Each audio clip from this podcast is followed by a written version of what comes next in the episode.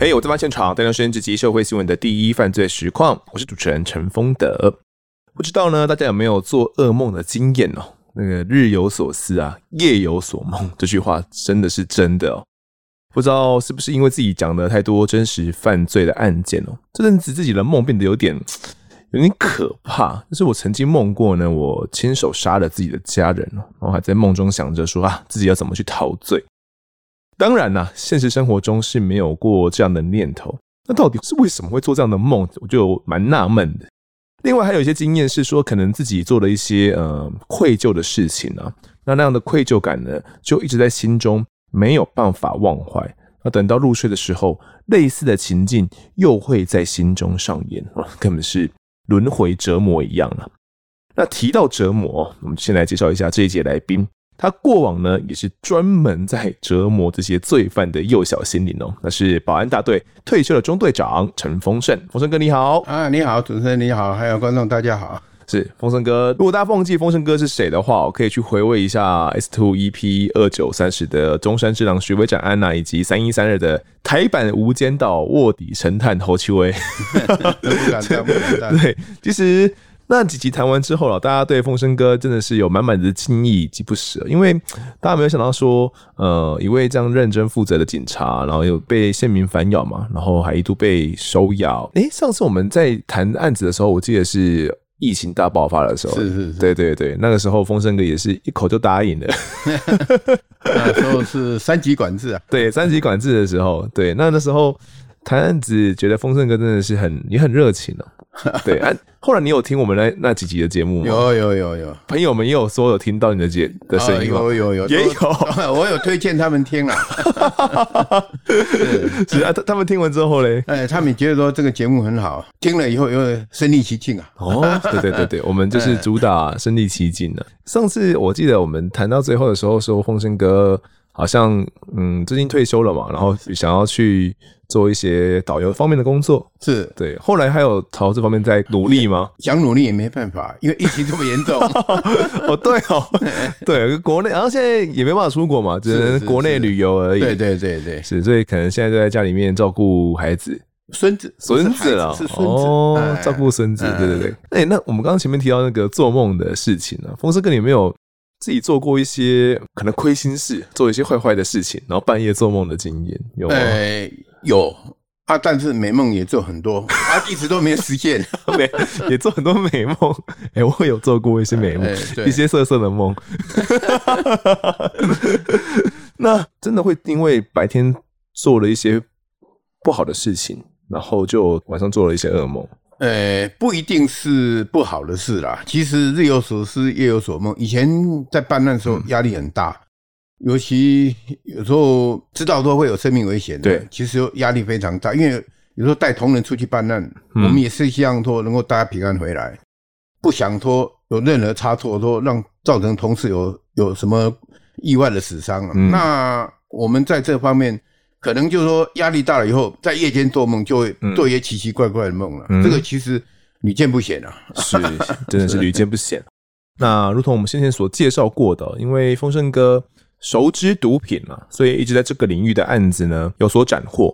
不过嘞，这个警察也不能够挑案子办嘛，总是会有一些意想不到的案子突然就找上门来。那这一次丰盛哥到底又遇到什么案件呢？就请听这一集的《我在案发现场》。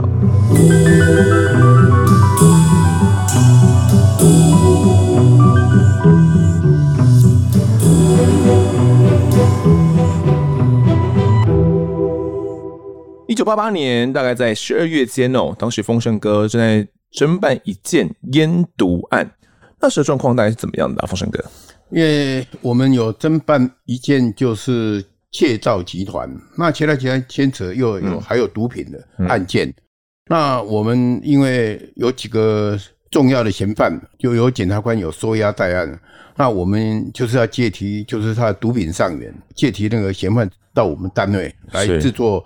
就是一些侦讯内容，因为我们要追溯上源。哎、欸，那时候我还是在保安大队借讯的这个过程的时候，有发生什么样的事情吗？就是跟我们聊天，其中就是有提到说，哎、欸，我案件提供线索给你们，你们要不要参考看看？哦，哇，你这这人很好呢。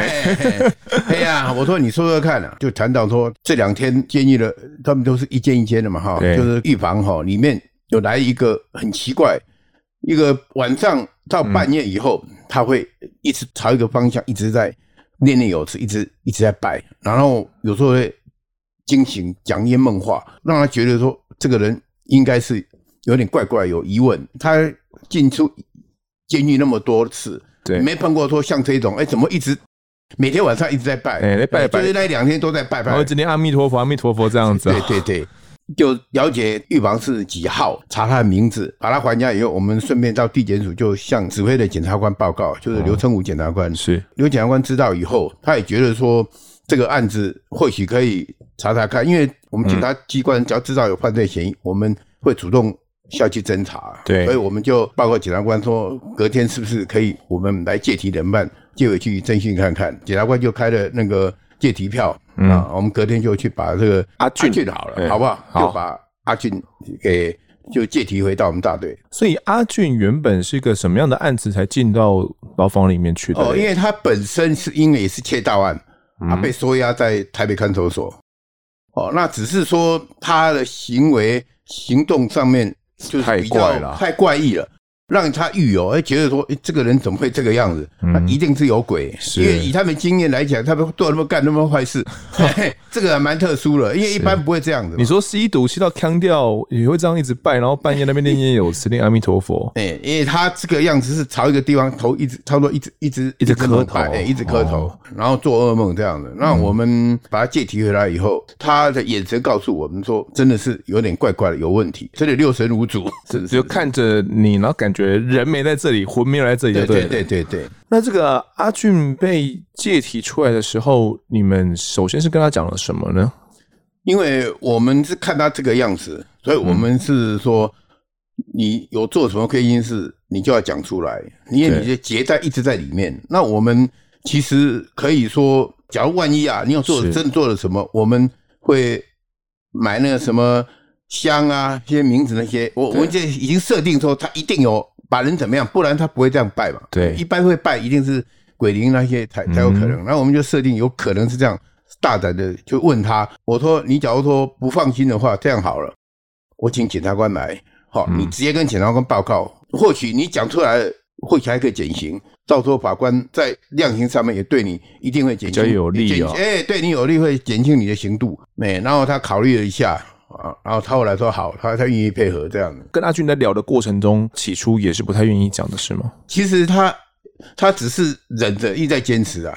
嗯，都说没有，没有，都说没有什么事。我说你你这个样子，我讲难听点，我说人不像人，鬼不像鬼了。你已经六神无主了，哦，你整个人眼眶是黑的啊，真的是眼眶是黑的。你知道，可能在寓所那边哈，那种气氛围啊，勾起他的那个害怕的心理，所以他。我们一借题回来，就看到这个人怎么这样黑幕啊，好像精神不济这样的感觉，有点坐立难安。哎，坐立，嘿，对对对，是，所以他也答应了嘛，他感觉愿意讲出来。对，你刚才讲说你们要报告检察官之后，检察官怎么说嘞？检察官还没到之前，当着他面打给跟检察官报，他都有听到。是，我是故意就是跟检察官这样子跟他报告，让他听到，嗯，让他放下这个心防。其实还没到之前，他已经开始有慢慢娓娓道来说当时的经过这样的。那这个阿俊到底犯了什么事情？我感觉牵扯到一条命案哦。你问他的时候，他到底怎么讲？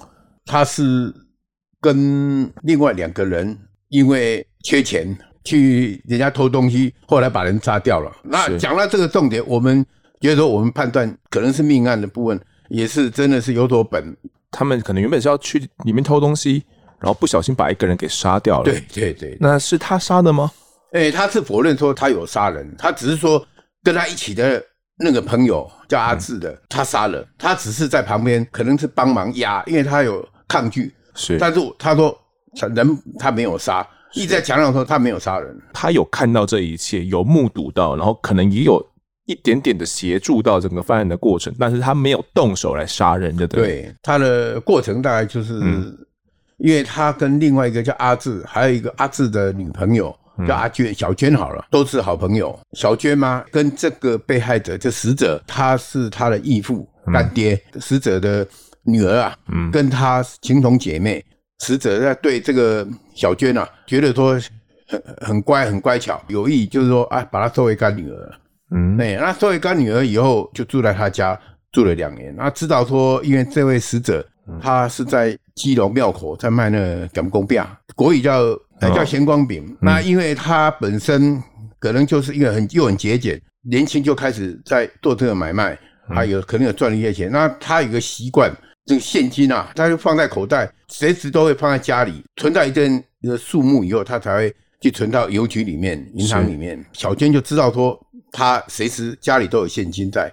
这两个阿俊跟那个阿志啊，两个人就提议，因为他们三个人都没有工作，动起歪脑筋了，想多利用机会要入内行窃。小娟呢，就负责在门口把风。当天夜晚，死者的女儿，因为她上夜班还没有回家，他们三个人悄悄的就展开偷窃的行为。嘿，行动。嗯、阿志就带了一支拔钉子的铁锹。哦，大家如果有拔过钉子的话，是一个 L 型的 L 型的铁锹，小铁锹这样。小铁锹大概五十公分左右。对啊，他又怕被人家发现犯刑，所以说。他把铁锹绑在小腿，穿长裤把它盖起来，然后偷偷的把门打开，因为他那个门可能很容易开启啊，两个就侵入那个死者的家里。所以阿俊跟这个阿志就进去了。对，那小俊就在外面把风。然后他们商议是说要进去偷钱，死者是住在那个阁楼，等于是楼中楼阁楼啊，然后在睡觉。然后他们两个下去暗暗的，可能在那边摸索，摸到那个死者，啊，死者可能发现，哎，怎么有外人？他问他说：“你们你们是谁？要干什么？”可能是阿志，因为他有常去找小娟，那个死者都认识，可能就是因为身份曝光了，然后他又抗拒，死者又抗拒，可能就一紧张，那个阿志就拿了铁锹从脚那个小腿那边、那个、抽出来、啊，哎，抽出来就往那头部打，那死者就头部受了很多外伤了，哎，外伤啊，都流了很多血，嗯、可能就是摸到那个他裤子啊，有厚厚的那个一叠，可能知道是钱，就把他裤子哎紧张，把内裤外裤都全部都。脱脱下来了，对，嗯，然后他们两个啊就跑了，就冲出外面，连那个小娟啊，三个人一起跑了，就到附近的那个基隆那边有一些山洞啊，然后他们就把丢进那个旁边的那个水沟里面。什么东西丢进去？裤子里面哈，除了现金被他们搜刮以外，里面还有一个药盒。嗯，老人家那天他要吃药，老人要了，每天都要吃的药，那药盒子一起就丢弃在那个水沟了，因为里面有算算好像是两万块左右，然后。他们三个就有时候想到这个会很气愤，就说这三个人竟然把这两万块拿去一起去唱卡拉 OK 啊，唱 KTV 啊，KTV，是觉得说怎么这么没有人性啊？所以你问那时候问阿俊，阿俊知道那时候人死了吗？死了，他知道人死了，他人死，知道人死，因为流血很多也不能动了，来不及搜刮那些钱，他整个裤子他摸到有钱了，裤子整个拿掉。嗯，就他脱掉，就连带那个凶器啊，是就跑掉了。做完案以后，而一起啊，就到 KTV 啊去唱歌了。感觉是要庆功的，对，庆功是不是？对，这个阿俊这件事情在他心里面，感觉他没有办法忘怀。耶。后来自己又坦白讲，他说我进去看守所这两天，每天。都梦到有人来拉他的脚，他已经吓到这个样子。因为这是两个月前的事，是收押前的两个月前的事，那蛮久了，蛮久两个月哦。哦但是因为他是窃盗案被收押，但是一到寓所里面，他看到那种氛围，已经吓到他说他不敢睡觉。哇，一一眼睛一闭起来睡觉，就有人好像在拉他的腿，吓到不行。所以为什么我们说他没有睡好，眼眼光是黑的，六成五的睡眠可能也是不太够了，然后又是黑眼光。可能也是自己吓自己啊，因为亏心事做多了。你们听阿军这样讲，感觉他所说的都是真的吗？也是怀疑的态度啦。但是检察官到了以后，嗯，他跟检察官报告内容也差不多这个样子。那检察官也是觉得说，不然就带同他去把那个死者的遗物带去找找看，只要找到那真的。他讲的就有真实性，就是他说把裤子、内裤、外裤，还有这个药盒、凶器也丢在那边，对，全部都丢在那边了嘛。如果找得到的话，很有可能他们就真的牵扯到这起命案。是是是是，那因为我们那时候有去查刑事局的一些资料，里面因为没有这件这个案子，但是因为那个案子只是粗暴而已，对，我们没有查到说真正。有查了什么嫌犯都没有，跟检察官报告以后，就带着他找那些那个死者的遗物这样子。那他后来有在车上有跟我们讲，铁锹不在那边了。我说不是讲说一起丢吗？他说没有，那凶器呢？过几天以后，他女儿已经报案了嘛。基隆市的警察局已经派那个警察到现场去勘验尸体，然后勘验现场了，对，采证了，对，采证，他们吓到了，所以刘国志就回到弃置的现场。是这个刘国志，就是我们前面讲到这个阿志，也就是小军的男朋友，对对对对，然后再去把那个铁锹丢到那个。海里面去了，所以应该是找不到，就把东西丢到基隆港里面。基隆港半夜啊，把它丢到海里面去了，所以应该是找不到了，找不到了，找不到了。哎，嗯，但是我说没关系，我们还是去找裤子看在不在啊，药盒在不在啊？那就带我们去那个现场去找。啊，结果当下真的裤子都在那边啊，药盒也在那边，也在口口袋里面。它是一个涵洞里面，是不是？诶，涵洞也叫山洞也可以啦，因为那个可能是早期日据时代就已经有的防空洞的，对对对，类似那一种嘿。然后那那个还好，就是说，因为那边没有什么什么雨水或怎么样，所以那个裤子都没有被冲走，被冲走就完了，就没了，就找不到了，就找不到了。因为这个死者也已经入土了，嘿，所以你就算是验尸也也找不到尸体了。那这个部分倒是还是可以，我们法医啊还是调得到资料了。那这个。部分是 OK，只是说我们要取证的部分，这个凶器跟那个他遗物，就是要做确认了。所以这个时候你们查这个刑事资料系统，都还查不到这一起案件了，因为这个命案还在侦办中。然后我们到达现场以后，果真找到这些遗物了，当下马上就跟检察官报告啊，检察官认为说这个案子可信度百分之九十九了，所以我们再把人押回去这样的。那我们就开始针对他所。供述的这对男女啊，那个阿志跟那个小娟，我们就开始要做清查，还有做他后续的追缉这样。我们先把时间呢，先推到这个两个月前哦，到底阿俊他所说的那天案发经过是怎么样的？哦，那一天是十月八号凌晨三点多，在基隆的华山街有一处民宅啦。这个死者呢，他叫做林金锦，那是一位七十七岁的老先生哦，因为年纪也大了嘛，然后有一个自己的女儿。那林金锦先生呢？他的女儿呢，平常是在 KTV 上班的啊，因为是上晚班嘛，那下班的时间呢比较晚一点。那那一天晚上呢，他的女儿呢下班之后，大概凌晨三点多的时候，他就回到家里面。他一回家的时候呢，就发现说，哎，奇怪，怎么他的爸爸呢，就是都没有出来？因为爸爸算是蛮早起的一个人哦。那呃，他敲门的时候也发现，哎，奇怪，怎么爸爸也都没有回应？所以进到他阁楼的房间的时候，发现。林金锦先生呢，已经倒卧在他的床铺上面了，然后旁边都是他的血迹。那也赶紧的通报了警方来做一些侦办嘛。那当时呢，这个林鼎先生送医的时候就已经宣告不治了。经过检视之后，发现他的右边太阳穴哦，还有右边眼睛以及后脑大概遭到重击有十下左右，然后导致他的颅骨骨折，还有颅内出血之后死亡。法医当时研判呢、啊，是因为被钝器大力的敲击所导致死亡的。那当时我们有联系到那边的警方的吗？诶、欸，当时我们还没有，因为我们就只是发现他死者的遗物，嗯、我们就带去清查，就是他讲这两个人到底有没有这两个人。啊我们就调阅口卡，调阅相关资料，让他去指认这样的。依据他所供述的，就带他去。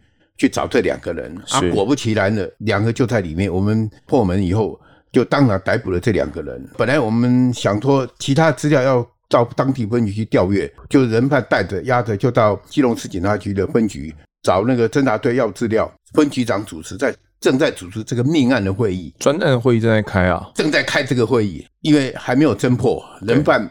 还没有逮捕，所以说他专案会还持续开着。那我们去刚好跟分局长报告说，人犯我们去逮捕了。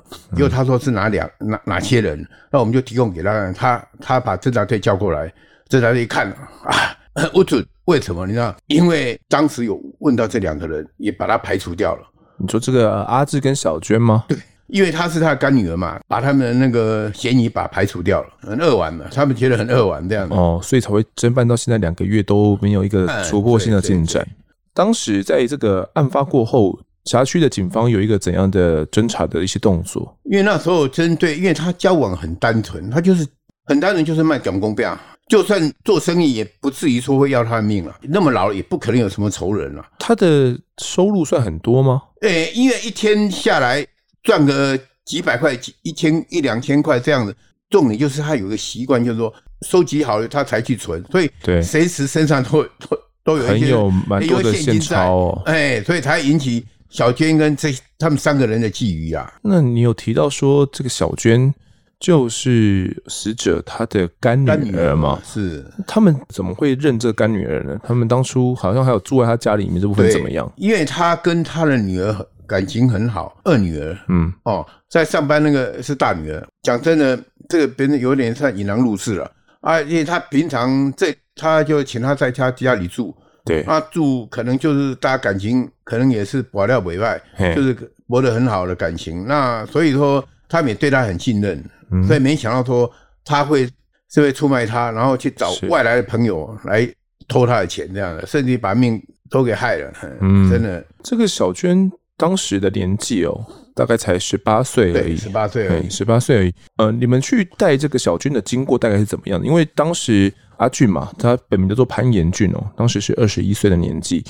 阿俊跟你们讲说啊，这个小娟跟呃，她的男朋友阿志刘国志哦，他们两个人是住在一起，另外租一个地方，是不是？对对对。嗯，那你们知道这个线索之后，你们大概有采取哪样的行动？因为我们要要确信说他们有在，然后我们有问他说他们是什么交通工具？机车吗？机车就在那边。那、哦啊、我们确定他两个应该是在家里，嗯、那我们就在门口埋伏这样子。跟检察官报告，我们就敲门要强行进去拘提他们两个人。那时候她刚好也有怀孕了。你说小娟吗？小娟那时候有身孕了，大概多大了？嗯，我记得好像是四五四五个月了，肚子也是有一点的。这个小娟，你们将她带回来之后，她怎么说嘞？因为她一直否认说她有教唆他们去杀她干爹。她说她那时候只是一时财迷心窍偷点钱，因为他们入不敷出啊，他们三个人都没有工作，又喜欢唱歌，又使用毒品。哦，三个人都有吗？对对对，所以说他们。会入不敷出，这就这个原因。再来就是说，因为他们觉得说死者就是干爹啊，他的钱都就是说随时都有现金在家里，嗯，所以偷取比较方便。哎，他想的只是这样，没没有想到说会造成这个这件命案，哎，强盗案，嗯。所以小娟她只是想要规划一起窃盗案，窃盗案而已。所以整个案件算是他的他主谋喽。呃，窃盗的部分。哦，他算是主谋了。最主要，他因为他提供信息，然后又跟他们一起去作案。因为这个部分，他是还是一样是共犯。他虽然是把风而已，但是他已经卸到上这个案子的共犯了。他的男朋友刘国志阿志呢？他怎么说嘞？他是说，他因为他紧张，会攻击他，是因为说怕他一直叫做那个那个动作是要把他打昏，他没有要置他于死地啊。哎，但是他也出手太重了，再加上。那个铁锹，他那个也是易怒啊！讲、嗯、真的，人人气那么大，也不堪他这样敲几下。是，哎呀，要敲了再十下，不死才怪。对，真的是不死才怪。这都都朝他的哦，这个致死的部位啊，致命部位，致命部位去敲脑部去敲。你说哦，这算是年轻力壮的男子被这样敲也承受不住了。对啊，那当时也是因为颅内出血哦，然后才会这样死亡。死亡对。那还有一点哈、哦，刘、嗯、国志。我们要带走的时候，还发生一一件那个，他拜托我们，拜托我回去都会好好配合，但是请你通知我妈妈来。我说你找你妈妈干什么？你发生事情你才要找妈妈。嗯，他说我要向他道歉，因为他如果是小时候他爸爸就过世，他妈妈单亲家庭把他抚养长大，嗯、那很辛劳的，就是就是到处做工啊，嗯、做临时工把他抚养长大了。对，就他自己不学好，现在发生命案。把人杀死了，他知道一去可能不回头了，嗯，所以我也答应他了，就通知他妈妈到就是居住这边，嗯。啊，来来现场，看到妈妈就当场就跪在那边痛哭流涕，跟他妈妈道歉。那、嗯、我也觉得说，嗯、至少他还有一点点说孝心，说良心未泯啊，嗯、我还觉得说这还还算良心未泯，知道说他做错事情了，嗯，只是说这是意外插曲，然后觉得说或许啦，你要表现说对母亲的一种。歉疚，那我们也是答应他这个条件也要求，然后我们就有通知他母亲来这样子。是，所以你们在把这个他们情侣档带回来的时候啊，他们是马上就认了吗？还是有想办法去突破他们？我们后来先找那个被害者的女儿到我们单位来认东西，嗯、因为就是那钥匙跟裤子、啊，跟裤子来指认。嗯先确定是不是他爸爸了，哎，然后来一一看他就知道说，因为药都是他才帮他爸爸装的，所以他很清楚那药就是他爸爸了，裤子也是。哦，所以我们确定就是死者这个遗物确实确定是跟那个阿俊讲的供述是是吻合的，所以我们确定跟检察官报告这个事情，又确定就是说确实他们是杀了人。那至于阿俊后来到案的阿俊跟那个小娟的部分，在回来路上我们也边开导他们。就告诉他们说，你犯行这么明确了，其实你再辩也没什么意义啦。一五一十把真实哦发生的事情，你们所用的那个手段啊，还是用什么方法方式，嗯，你们做了哪些事情，一五一十要坦白的告诉我们。那我们回去以后，其实我们有做隔离讯问了。后来三个讲了，其实呃都差不多啦。啊，刘国志有坦诚是说都是他攻击。就是那个死者、嗯、阿俊的部分，因为他帮忙压脚啊，帮忙拉，哦、哎，所以但是这个部分他还是共犯嘛，对，也算杀人共犯，还是共共同杀人一样意思。尽管他没有动手，没有拿那个铁锹，但也是有帮助到了。对，他有行为上的分担了。你们有问小娟，他到底怎么可以对他的干爸爸这样下手的？干爸爸这样子收养他两年，而且待他跟自己亲女儿一样吧？发生以后，为了掩饰他们的犯行，其实他们在告别式上面，他们也是哭得很伤心啊。哦，所以他家属也没有怀疑啊。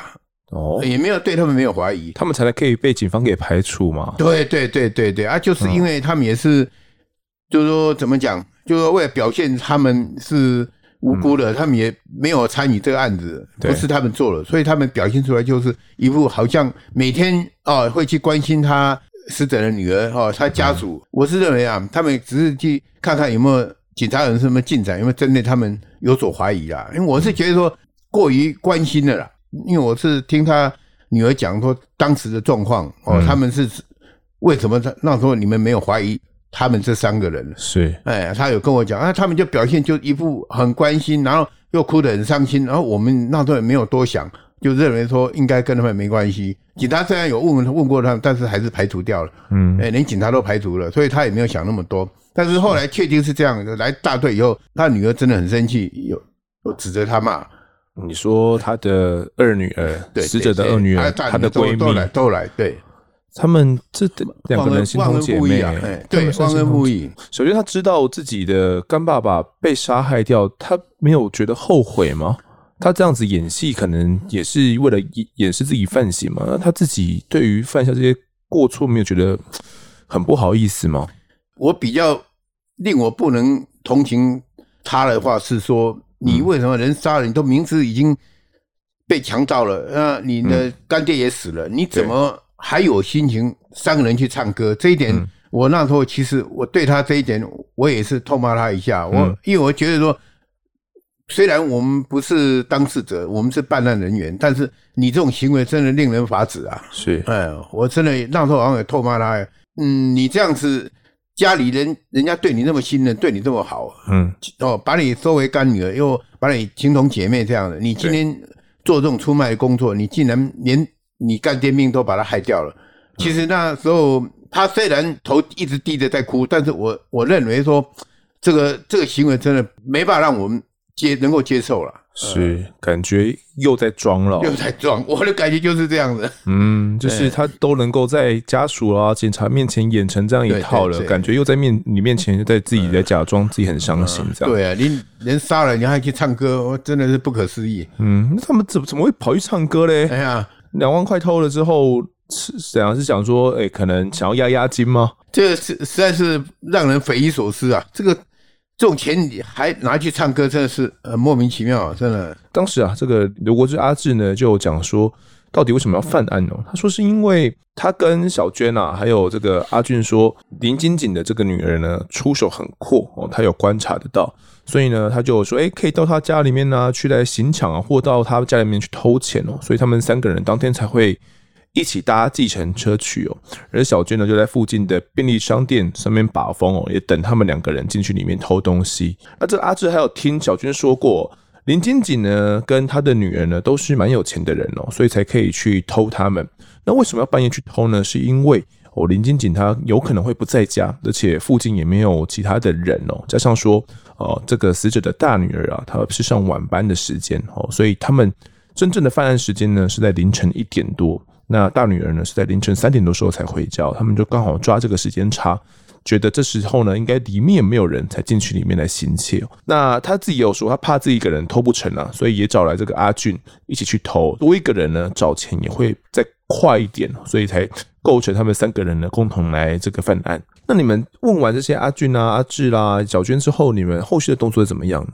整个案子哈，我们都厘清以后，这三个人前来还是一窃盗还有那个强盗罪嫌啊，我们就移给。那个刘成武检察官后续侦办嘛，他后来都有起诉，嗯、就是检察官也依公诉啊，重罪哈，嗯，就是这窃盗啦，还有那个杀人罪啊，是。强盗罪，就给他移送，将他们起诉了，对对对对，OK。那尽管没有找到凶器啦，因为凶器已经被他们说的啦，这东西被丢进基隆港的海中了。不过后来哦，检警有请阿俊啊，以及刘国志哦，他们去画出凶器的样子出来哦。他们都说是一个 L 型的铁锹嘛，来拔钉子用用的那种铁锹。那两个人所画的这个铁锹呢，基本上都长得差不多，算是让法官可以采信。那到底是不是只有刘国志动手呢？还是阿俊其实也有？动手来帮忙行凶，又来拿这个铁锹来杀人呢？这个刘国志啊，开庭的时候，他其实从头到尾都承认只有他一个人下手而已哦。那阿俊呢，没有动手来打死者。那法医的报告也指出说，死者的伤势啊，其实有部分是铁锹的尖端哦来造成的，那有一部分呢是由铁锹的 L 型的那个弯曲处啊，啊来敲击造成的。所以这两种伤口可以判断出。死者被攻击的时候啊，他又想要去逃脱，并且反抗哦，才会让凶手呢没办法用一种固定的方式来击打死者。而且呢，呃，死者的伤势啊，也是一个人就可以造成的。所以法官也认定，那整起案子呢，就是在杀人的行为部分哦，是由刘国志单独行凶。至于阿俊呢，就是在旁边协助而已，他并没有去拿到这个铁锹。尽管呢、这个刘国志他辩称说只是想要打昏林金锦哦，没有所谓的杀人故意啦。那还说当时是因为呃有吸了安非他命呐，我意识不太清楚啦。但法官认为啊，他朝死者的要害头部敲击多达十次哦，这算是有明确的致死意图了，绝对不是说想要打昏被害人而已。而且他们作案前哦，还有共同谋划，是阿志啊，他将铁锹绑在小腿上之后。才跟这个阿俊一起潜入住处，并且在阁楼里面慢慢的摸索财物嘛，可能就是看哪边有藏钱啊，然后才惊醒了这个死者嘛。所以可说当时的意识是相当清楚的，而且他是由偷变成抢，然后将被害人给杀害。他所犯的行为呢，已经涉及了。当时的惩治盗匪条例中的强盗而故意杀人罪了。最后法官考量啊，这个阿志呢，他其实十几岁呢就丧父了，父亲就过世了，其实生活算是蛮蛮窘困的啦。所受的教养呢，嗯，并不是说很好，那见识是浅薄的。除了在少年期间呢，他有犯下窃盗的案件之外呢，其实他没有其他的犯罪记录了。那犯下这个案子的时候呢，甚至还没有满二十岁哦。那是因为他行窃被发觉之后呢，竟然不知进退哦，变成抢劫杀人。当时抢劫杀人啊是唯一死刑的哦，是唯一死刑的重罪。法官考量说，如果真的处以极刑的话，嗯，好像有点太重了，所以认为呢，这个阿志啊算是情可悯恕了。所以依照刑法的第五十九条呢，规定来减轻刑责之后。最后判处他无期徒刑确定。至于共同犯下案件的阿俊哦，因为自首的关系啦，刑责会比较轻一些。那我这边也要跟听众说声抱歉了。我在新闻报道里面呢，以及判决书内容，我翻了很多遍呐，都没有找到说到底阿俊最后面呢是被判了几年了。不过呃，我可以想见的是，他刑责上一定会再比这个阿志的部分再稍微再少一点了，应该是没有被判到无期了。至于整起案件的谋划呢，整个算是。呃，始作俑者了，小娟，最后因为窃盗罪被判了一年两个月。哦，这个可能大家会觉得比较纳闷了，为什么这个始作俑者小圈会被判一年两个月而已哦？呃，这部分可风筝哥可以帮我们解释一下吗？哦，因为他们那时候共谋共议的时候，嗯，他们犯罪的目的哈是只是窃盗，对，他的犯意是意图不法之所有，就是窃盗财物而已。对，那仅止于窃盗的。那个犯意联络。嗯，那因为在十四的时候，他是负责把风，小娟是负责把风。嗯，那阿志跟阿军是进入屋、侵入住宅内去行窃。对，但是他们因为由偷越变强，这个部分杀人的部分，他他的共同犯意，小娟没有参与。对，所以他仅止于在前面的那个窃盗的部分而已。嗯、所以在法的量刑上面，他会。针对他的窃盗部分就责了。那至于说后面的部分，他们两个当时有行为上的分担哦，有帮忙拉，有的用那个铁锹打打那死者的头部，行为分担有犯意上联络，所以他们两个是杀人罪的共同正犯，所以他们两个会被用。杀人罪被论论刑，论刑，那因为杀人了。对，因为阿俊是这个案件，它属于自首的部分。嗯、那自首的部分，那当然依法是一定是减刑的，嗯，一定是减刑的。是是是是。那法官在量刑小军的部分的时候，也是认为说小军其实不知道说男友会带铁锹进去哦，因为阿俊也不知道说阿志啊会把铁锹带进去，他是藏在自己的小腿处嘛，哦，然后用长裤把它盖起来，所以其实两个人都不知道他会带铁锹进去哦。这个小俊也不知道。说整起案件会从原本的窃盗变成强盗，然后又再变成强盗杀人，这是他始料未及的部分。尽管呢、他再怎么可恶哦，再怎样不知感恩图报，导致干爹遭到杀害，但他终究呢，也只是在外负责把风的这个窃盗的主谋而已了哦，所以还是只能依照窃盗罪来论处，然后来判他一年两个月。那这个小娟说到底哦，感觉也是个独宠啊，然后也是跟这个死者的女儿也是好闺蜜。发生了这样的事情之后，你觉得她的闺蜜还能够原谅她吗？这因为当时两位就是她的女儿啊，嗯，大女儿、二女儿在我们大队的时候，其实对他也是有有所指责啦。嗯，哎，说认为说他是忘恩负义，然后就是是指责，感觉脏话都飙出来了、喔。对对对，因为我的话可能这样去打了，所以说不定。对啊，真的这种事情，说说实在的，你已经违反了那个人的本性了，已经你已经令人发指了，应该是这样讲。因为他父亲对他那么好，然后把他当成家人，当成女儿在。对待，然后还给零零用钱花，给你公司你住，那你怎么可以做这种事情出来？真的是，这匪夷所思啊！那我们案件能够突破的关键点哦，阿俊他也是因为目睹了整个案件之后，让他觉得良心过不去嘛，才会每天半夜都梦到有人来抓自己脚，对不对？他就是睡也睡不好，只好一直念佛号。你案发过后还有去跟他聊一聊吗？哎，是这样哈，因为做坏事夜路走多，真的。人常会说碰到鬼，那他自己因为真的是做了这个亏心事情，然后他自己可能吓自己，一一直觉得说冤魂在缠着他。我们有在借题他出来嘛？那我有有跟他聊这方面的，那他是说其实他很后悔，真的很后悔。然后当时会讲出来会这个样子，其实他真的很怕，因为一到看守所以后，尤其半夜这样子。他真的比较阴森一点哦，很阴森那种氛围，真的他吓到说睡都没法安心的睡，而且哦会膜拜是想说祈求原谅，是这个用意。呃，那他当时脸色有比较好了嘛？就没有再说。对对，我好像就差很多了，真的差很多。再借题一次，其实真的已经判若两人了。那跟当时我们刚借题出来那。是不一样的。嗯，你们也有让他完成他自己心愿，就是可以上个香啦，烧个冥纸这样给死者。对，没有错。他感觉也算是尽了一份交代啊，就对死者的愧疚真的是让他可能半夜想起来哦，都没办法忘怀。这两个月真的不知道他怎么过来的。他我记得很清楚，他他有讲到说，他其实跟他无冤无仇，只是说阿志找他去。没想到会变成说把他杀害掉，他自己也没想到。对，说到底还是这个小娟，因为小娟始作俑者。对，他其实在那边住了两年，他对于死者的生活作息哦，然后甚至连可能一楼的铁门哦，可能不太是不太好锁的，可以直接拉开，他也都知道哦，然后才规划起整起犯罪。如果小娟哦，这个当初没有忘恩负义，规划整起切到案的话。相信整个事情也不会变成这样了。那至于这个凶手刘国志啊，他被减刑判处无期徒刑之后，在二零二一年其实已经假释出狱了。这是我后来有查到的资料。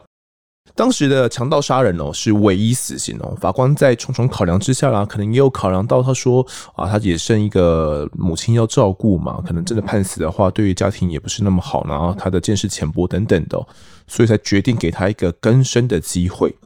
如今的他哦，已经是个四十几岁的中年男子了啦。那我也不知道说，在狱中这些时光呢，是不是真的有让他悔悟了吗？希望能够，嗯，能够迁善呐，那对社会能够做一些贡献啊。是，可能在更生的这条路上哦，出狱之后也不太好走了，也是希望说这个刘国志呢出来之后能够走回正途。好，那这集的我在案发现场我们就谈到这边，也感谢丰盛哥的分享，谢谢。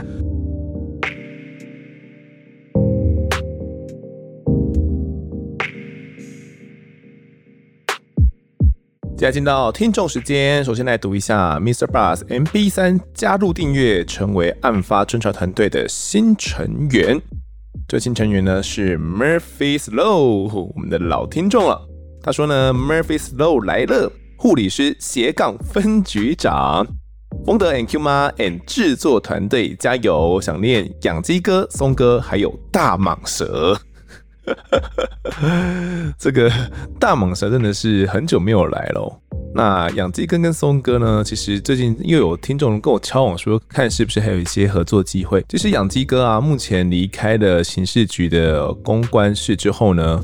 我我还是有跟大家一起敲碗合作的一些机会，不过养鸡哥目前我应该有跟大家讲过吧，他比较忙一点哦，他现在到了一个新的科室，然后再带的人呢，从原本的可能几个人啊，变到可能四五十个人，然后一个人要带四五个十个人，所以压力是比较大一点的。那有跟养鸡哥聊过了，说是不是还有机会可以再找他来谈一些案子呢？那主要是他目前工作上比较忙，那我觉得他应还是有机会来安排的哦。那养鸡哥呢，前阵子也有在那个 Facebook 上面 tag 我。他说他在那个可能在吃个寿司吧，然后吃到一半的时候，突然有一个座位旁边人跟他讲说：“诶、欸，请问你是不是有在那个 Podcast 讲过张淑金案的那一位养鸡哥？”那养鸡哥有点吓到，想说：“诶、欸，奇怪，怎么吃个寿司也会被认出来？” 那我都有收到大家的敲碗啊，有在跟养鸡哥看有没有一些合作机会。我知道他还有一些案子可以谈。也有一些人生经历可以谈哦。那最重要的就是他有没有时间可以跟我们搭得起来啦。然后我再跟他努力的敲完看看。也谢谢 Murphy Slow 加入我们的案发分局长。好的，接下来读一下干爸干妈的抖内。好，然后这一集抖内的呢是 Rayleigh，他说呢，很棒的 Podcast。我是念爆肝设计系的学生，每个要熬夜的晚上呢，都是听风德的节目度过，一直不敢听跟小孩有关的案件。因为在听其他听众的留言，很多都提到浩浩案，但是我又不敢听，怕会哭，所以呢就去找当年的新闻，看到姑姑哭诉的照片，还是不争气的哭了出来。希望呢姑姑加油，丰德也加油，喝杯咖啡，继续努力。好的，感谢 Ready 的抖内哦。那设计系的学生真的是蛮痛苦的吧？我记得我在读大学的时候，也有一些相关设计、读设计相关的朋友啦。可能他们要赶一些作业的时候啊，都是没日没夜在赶哦。那读设计系呢，又是一个相当烧钱的科系哦。有些是读什么衣服的设计相关啊，然后就要去呃烧钱买那些布料啦，然后就是剪裁他们自己的一些衣服，我觉得不是一个相当容易的科系啦。那也很开心呢，案发现场能够陪你度过熬夜的夜晚。那他提到说自己可能不敢听跟孩子有关的案件哦，也是听到说可能其他听众都有提到浩浩案，然后浩浩案可能都让这些听众们流下泪水啦，不敢听怕会哭。搜寻了一下当时的新闻哦，还是不争气的哭了出来。如果大家真的是怕听姑姑讲述呢，会让大家有点心情受到影响的话，我觉得透过搜寻新闻的方式去了解浩浩新闻的始末，我觉得也是一个不错的方式。如果你想要感同身受被害者家属是一个怎样的过程的话，呃，我觉得听姑姑的讲述呢，是真的能够带你进去到那样的氛围里面去的，你就能够体会当自己的家人被杀害的时候，然后要经历那样的诉讼过程，到底是一个怎样的心情。好，接下来读一下大家在 Apple Podcast 留言。第一位留言的呢，是我爱案发现场，哇，竟然取这种名字。他说：“给丰德，嗨嗨，丰德，这是我在 Podcast 上第一次留言，这个节目呢实在太棒了，我只花了一个月就听完全部，只有五颗星评价，真的太少了，应该要给十颗星。好，感谢这位听众哦，一个月就追完全部的更新了。那五颗星的评价没关系啦，就是。有给五颗星就够了，目前应该有两千多则一评论啦，那总共有四点八的综合评分哦，真的觉得哇要爬到四点九是一件很不容易的事情，就是靠大家不断的来累积啦，然后也这边呼吁一下，大家赶快来评价好不好？如果还没有来评价过，或者是没有办过 Apple 账户的话，不管你是用 Apple 还是用 Android 哦，都可以来留下你的评论哦。好的，下一位留言的是 S，他说。什么叫应该要生小孩？小孩不是为了满足你所谓的传宗接代、延续香火诞生，简直太可笑了！你的小孩真的太可怜了。这位 S 呢，我觉得他应该是以，我不知道哎，是不是能够称作误会呢？他所评论的呢，应该主要是这个酒店妈这个饿死两岁儿的那个案子哦。那那个案子真的是我们也收到了很多听众的回馈，就是坤财哥财哥来讲的那个案件。那这个案件的一开始呢，我有问一下才哥，他对于这个生小孩的一些看法嘛。那前面有先做些铺陈哦，有提到说台湾目前呢已经是连续两年的人口负成长啦。那呃要不要生小孩呢？每个人的观念不一样哦，年轻一辈可能都不太想生啊。那财哥就是抱持着不一样的想法嘛，以他的可能在他的世代里面，或者是他的观念里面，他觉得嗯生小孩是蛮有必要的哦。那这位听众呢，可能就不太喜欢财哥这样的发言啊，觉得说啊，到底什么要生小孩啦？生小孩不是为了要传宗接代啦？我相信这样的观念大家都懂。那我问财哥，财哥发表他的想法，就每个人觉得孩子是什么，我们不能够替别人决定嘛。有的些人想生，有些人像像我们案子一样，尽管是没有一个能力养育，他还是想要生，他觉得孩子就是他的无价之宝。那每个人的观念不太一样，我觉得也没有必要这样子去抨击哦，就是互相尊重，好不好？因为在我们的节目里面，每个来宾都有一个他们自己的想法哦，就不一定每个来宾的想法都是跟你一样的，所以不用那么气愤，好吗？好的，下一位留言哦，是上班偷薪水的 Rainy，他说嘞，丰德赞赞呐，真的很赞，陪伴我的上班时光是被朋友推坑的。舍不得把全部集数听完呐、啊，谢谢你哦！我真的发现我们这个上班的薪水小偷，好像真的是越来越多的。我们的听众很多都是薪水小偷的样子。那陪伴你们的上班时光呢，真的是我的荣幸啊！不管是上班时光，或者是通勤时光，或者是在呃夜深人静在赶你的作业的时候的时光哦，还是一个人在家里面做家事的时候，呃，照顾小孩的无聊时光。听听我们的案发故事呢，应该是能够陪伴大家打发这些时间的啦。那我真的有感觉到，大家应该真的是蛮努力在推坑自己的朋友的哦，就是很多都是靠着朋友的推荐啊，才开始听案发的。因为我真的觉得 Podcast 在台湾呢，虽然是有经过一个大成长了，不过还是相对于是小众的哦，尤其是可能目前主要在听的还是在嗯。二十到四十岁这个范围，稍微年纪长一点的，可能他们对于这样比较新的东西呢，可能就没有接触了啦。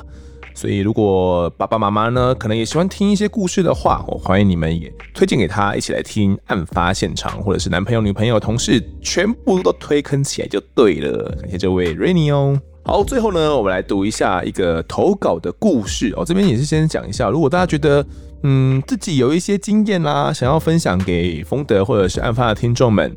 不管是被骚扰啦，或者是身旁的亲友呢，有一些嗯案件的经验呢，我觉得都可以分享出来哦。我觉得这也是大家另类的一个案发现场，大家的经验呢都可以作为借鉴哦。我觉得或许透过彼此的这些案件的分享哦，也都可以让大家更有感同身受的感觉，因为我真的相信呢，这些案件就充斥在我们的生活周遭。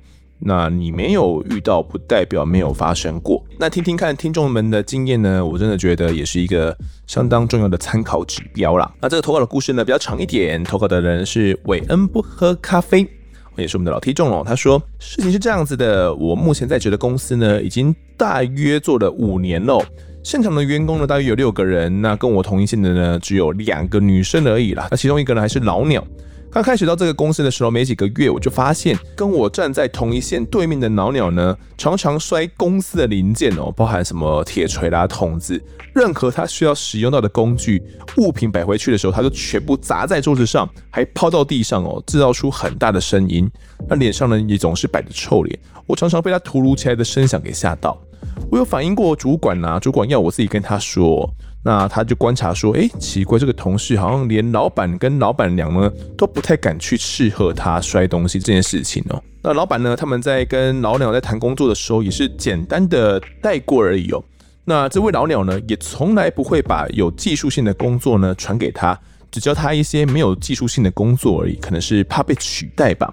所以呢，老鸟根本就是这家公司的资产啊！所有有技术性的工作呢，都由他一个人做，所以很有可能啊，这样老板跟老板娘呢就不太敢念他哦，也造就这个老鸟越来越目中无人。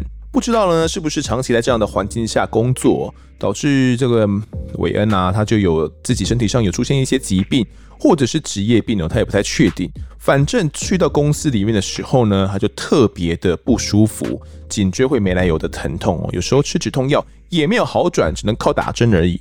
那之所以他会持续忍耐待在这家公司呢，就是因为公司好请假，有时候孩子人不舒服啦，或者是临时有事。老板娘都不会为难他，那是他唯一想待在这家公司的理由哦。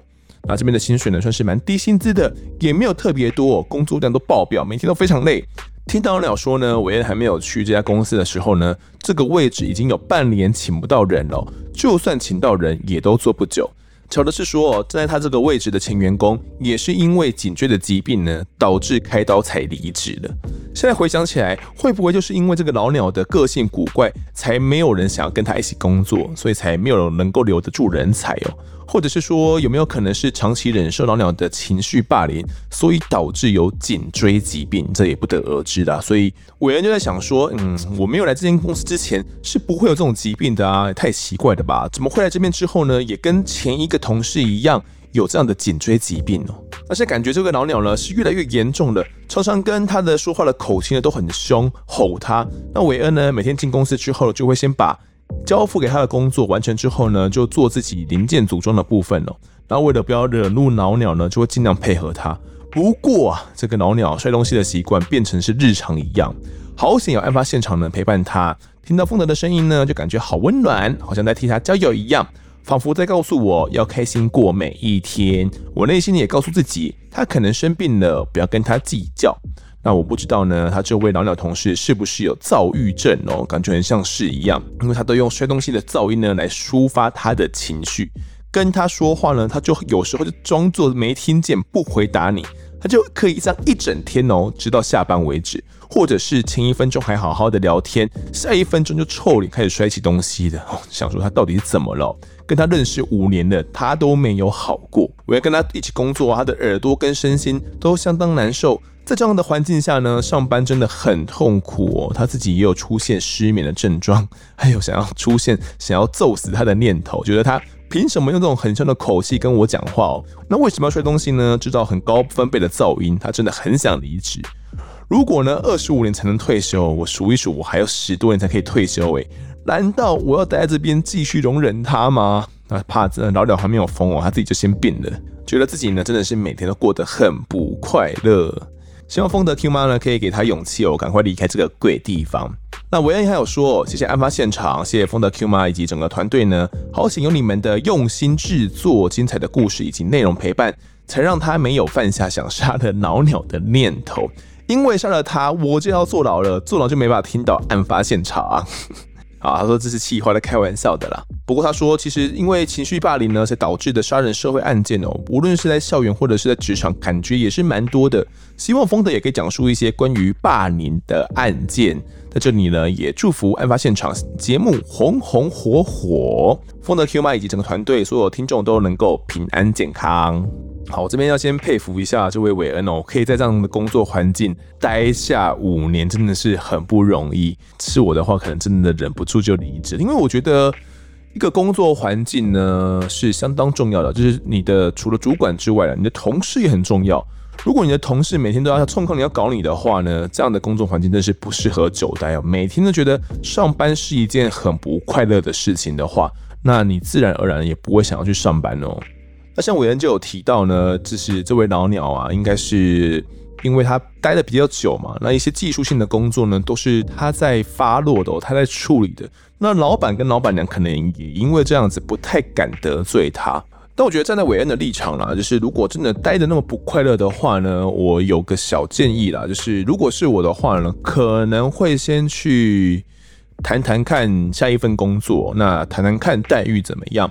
就是在确定自己有一个下一个可以去的地方之后，再跟老板跟老板娘，就是如果你觉得这边还是可以待的话啦，然后就跟老板娘提出自己的诉求，就说哇，这个老娘真的是造成你整个心灵上哦有相当高的不适，觉得再这样下去呢，真的是没有办法做，就看老板跟老板娘能不能够给你一个承诺。那如果呢，或者是给你加薪了，然后你可能让你觉得说领高一点的薪水啦，就可以让你继续待下去之类的。如果就是老板跟老板娘觉得啊，他们也没有要改善的话，那我觉得你就真的要离职了。这样的工作环境真的是会对呃你的身心有蛮大的影响的。加上说你的这个工作应该是。时常要低头组装零件的样子，那一直保持这样的动作，就是就有点像是我们在一直划手机一样，这对于你颈椎会有造成非常非常大的负担呐，也难怪你的那个原本你你的位置的同事会离职啦，真的是要开刀哦。所以我觉得不管是嗯以这个身体上啦，或者是心灵上的感受。真的，这个工作是不能久待呢。那如果呢，这个薪水上的考量啊，觉得嗯不能够没有工作的话呢，可能可以先找好下一份工作，我觉得是比较稳妥的方式啦。一般也都会建议说，先找好一份工作之后再离职嘛，就是确保说不会有这种呃收入中断呐。那如果觉得说自己想要放个长假的话，那也可以就果断离职哦，然后再找下一份工作，我觉得也是不错的一个方式。那么，我原还有提到说，希望可以讲一些关于霸凌的案件哦。其实，这个校园霸凌的案子，我也是蛮有兴趣的。过往有一些这样的悲剧啦，不过，嗯，因为案子本身会牵扯到儿少，那这个尺度该怎么讲？我可能还要再拿捏一下，因为。因为目前呢，国内法规这个儿少的尺度是比较严的，我在想一下怎么样讲才能够不踩到这个红线呢、又能够把案子呢讲得清楚。也谢谢韦恩的故事投稿。好的，那这一节节目呢，我们就聊到这边。如果各位喜欢我们节目的话，欢迎到 Instagram 及脸书搜寻我在案发现场。有脸书社团、粉丝团以及 IG 三个平台，通通追踪起来就可以掌握更多案件消息，也可以跟风的我聊聊，给我们建议。各收听平台上按下订阅，还有五星评分，就是对我们最好的支持。另外，Mr. Bus MP3 的订阅赞助方案已经上线喽，可以每个月抖内来支持我们。